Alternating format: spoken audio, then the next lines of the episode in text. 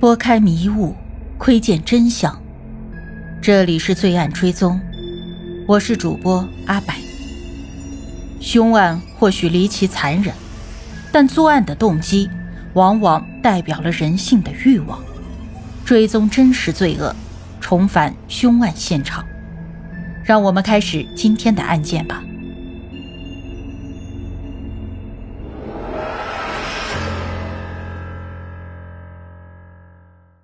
一九九三年上半年的某一天，三十三岁的的士司机许希明在湾仔接到彭楚莹前往西贡相思湾。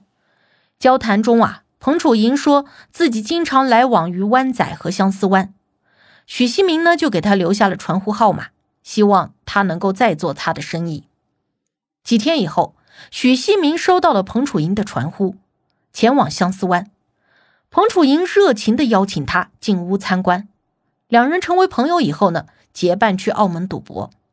回港以后，在相思湾的别墅里喝酒聊天，之后就发生了亲密关系。有一次，两个人约在旺角喝酒，彭楚莹突然晕倒，被许希明送入了医院。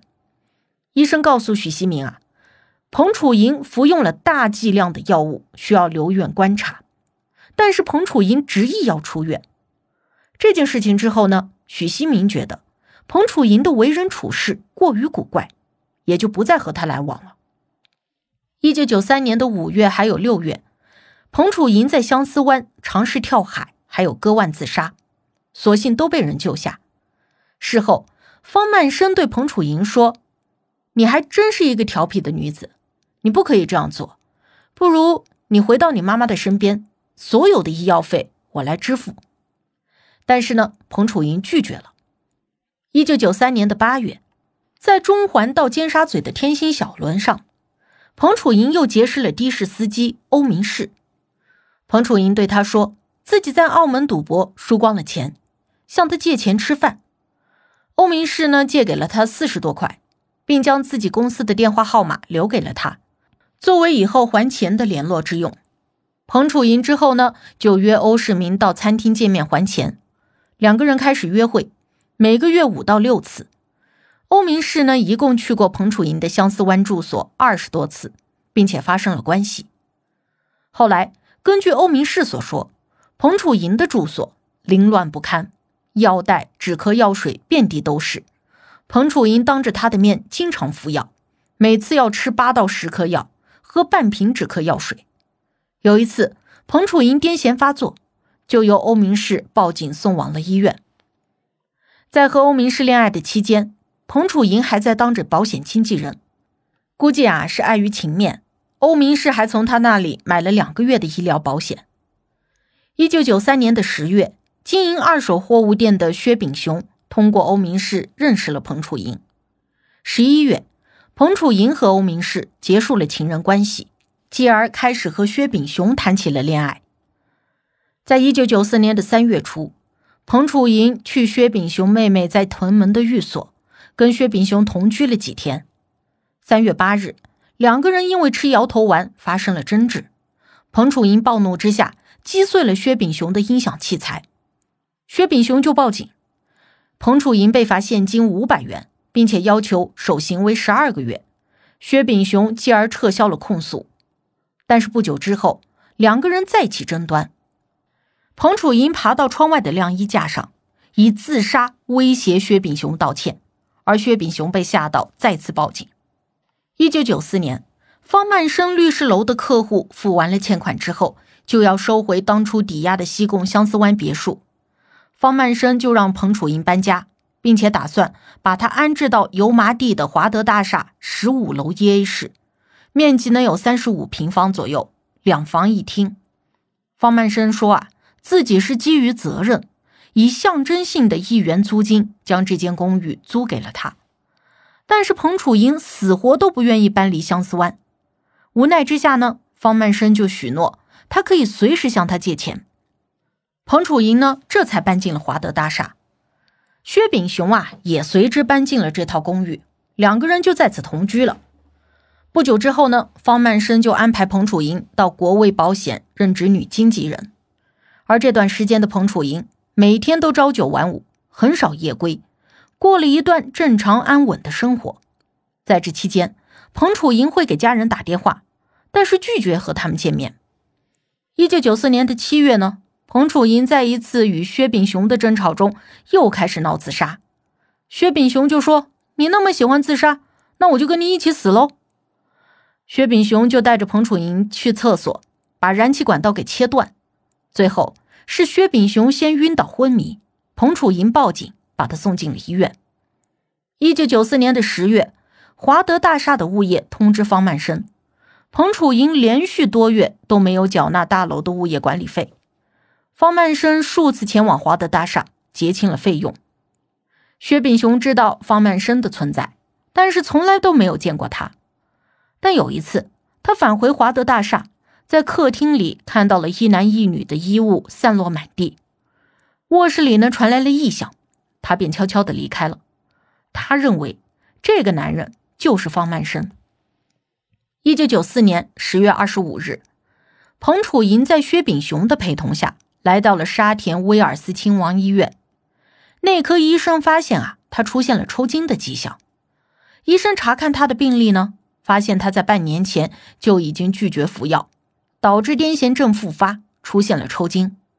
如果再不遵医嘱，发展下去可能就是脑部缺氧、脑功能损伤，甚至是死亡。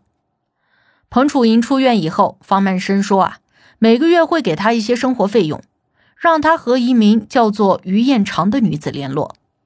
于艳长呢，就将一张银行卡交给了彭楚莹，并且告诉他，方曼生会按照月将钱存入户头给他。不久之后，薛炳雄和彭楚莹就分手了。薛炳雄称啊，最终导致他们俩分手的导火线呢，是在两个人同居的期间。”有一个自称与彭楚莹有过亲密关系的四眼仔设计师上门，要求他同彭楚莹分手。之后，薛炳雄向彭楚莹表示要回内地娶老婆，从而提出了分手。两个人在和平气氛下结束了双方的关系。彭楚莹送他一条金项链和一枚金戒指留念。薛炳雄将这些金饰典当以后呢，回内地散心。返港之后啊。薛炳雄曾经回到华德大厦去找彭楚莹，但是并没有人应门。薛炳雄最后一次见到他是在旺角的街头，他看见彭楚莹牵着一名男子的手消失在了人群中。彭楚莹和这些男性的交往细节呢，均来自2006年彭楚莹死因研讯中个人的证词。在一九九四年十二月九日。彭楚莹从广华医院转至了油麻地精神科中心。医生陈明明说：“啊，彭楚莹告诉他自己睡得不好，没有办法控制思绪，七年来一直都在头痛，长期服用安眠药或者饮酒来帮助入眠。安眠药的效力递减，他甚至呢一次吞服过四十颗药丸。”陈明明后来出庭作证，强调当时啊，彭楚莹的言行举止很正常。并没有精神病症状，也不是什么瘾君子，只不过是长期滥用药物的习惯。同月的二十三日，彭楚莹被转往了葵涌医院。当时他的精神表现正常，但是拒绝医生的建议，不同意服药。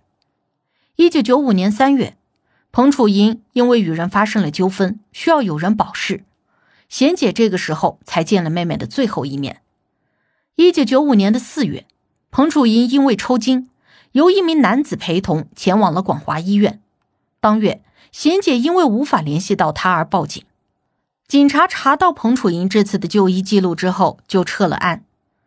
一九九五年的五月六日，彭楚莹再次转诊至陈明明医生处，他表示自己正在戒服安眠药，出现了流口水、呆滞、神经紧张的症状。陈明明医生表示。这些都是正常药物的戒断反应，建议他住院观察。但是彭楚莹拒绝了住院的建议。陈医生呢，只好嘱咐跟他一块来的男性友人，请他好好照顾他。之后啊，彭楚莹就转至了养和医院。一九九五年的一月到五月，方曼生呢，平均每个月会打两次钱到彭楚莹持有的于彦长的银行卡账户里。每次啊，大约有五千块。根据方曼生所说，他这个时候跟彭楚莹已经分手，五个月之后呢，他便不再打钱了。一九九五年的五月六号之后，也就再也没有彭楚莹的消息。他之前偶尔会给家人的电话也完全断绝了。